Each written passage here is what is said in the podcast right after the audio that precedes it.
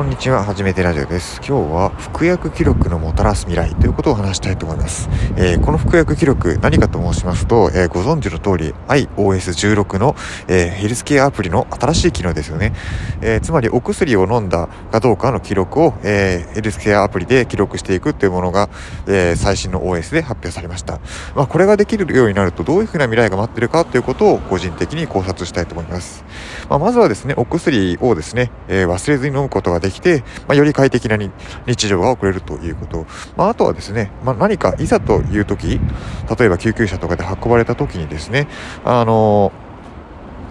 まあ、すぐにですね、今どんな薬を飲んでいるのかということを、あの、運ばれた先の病院で、えー、すぐに医療スタッフに提示することができて、あスムーズに治療を受けられるようになるかなというふうなことが挙げられるかと思います。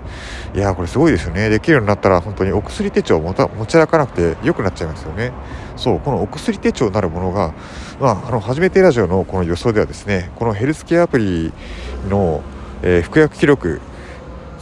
という機能が追加されることによって、まあ、消えていくんじゃないかお薬手帳なるものが、まあ、いよいよその紙媒体の薬手帳が消えていくんじゃないか、まあ、あるいはお薬手帳というものの機能が、まあ、ヘルスケアアプリに、まあ、吸収されていくんじゃないかなというふうな、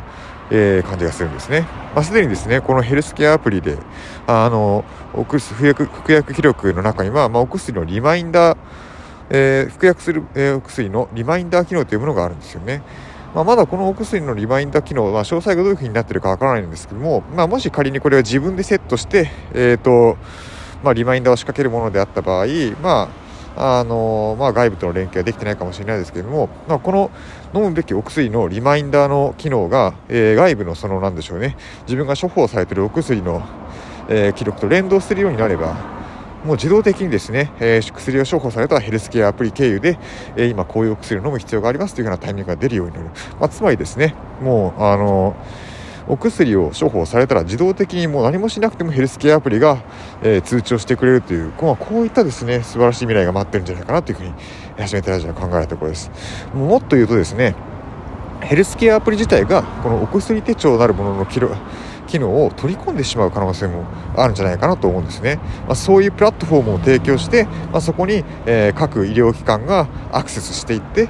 えー、そして機能、えー、データベースに、えー、その追加していくヘルスケアアプリの記録の中に、えー、処方記録となるものも追加していくということが、えー、できる未来も想像できます。まあなんかできそうな気がしますよね。まあ、今今時点でそれがネックになっているのは、まあ、いろんなその企画とか、まあ、各社の提供している、えーと、薬手帳のアプリとかも多分もうあると思うんですけども、まあ、それが多分バラバラだから統一されてないからた統一されてないから、えー、いつまでたってもそのなんでしょうね幅広く使えるき、えー、お薬手帳なるものお薬手帳アプリなるものが普及しないのかなというふうに思うんです、まあ、それがもうヘルスケアアプリというもうあの大きな土台の中に組み込まれてしまえばもうみんな迷わずそこにあの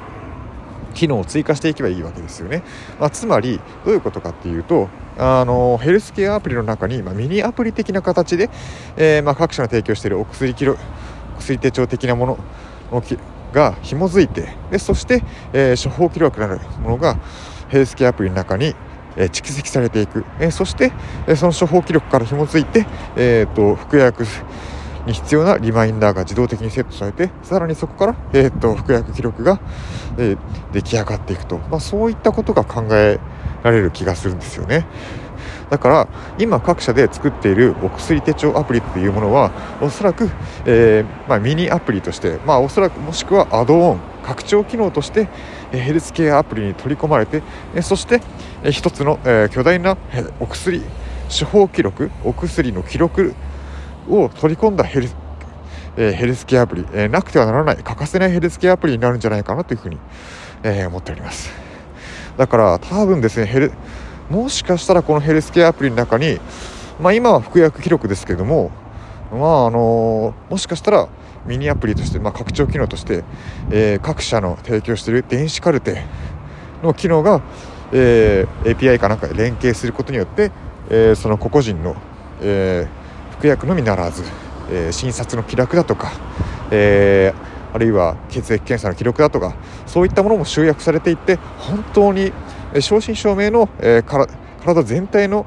ヘルスケアの変動を、えー、集約したヘルスケアアプリになっていくんじゃないかなというふうに、えー、思います、まあ、つまりは、えー、この服薬記録が、えー、iPhone の中でヘルスケアアプリの中に取り込まれるということは、えつまりはこのヘルスケアアプリ単体で、え体の健康全ての記録が、え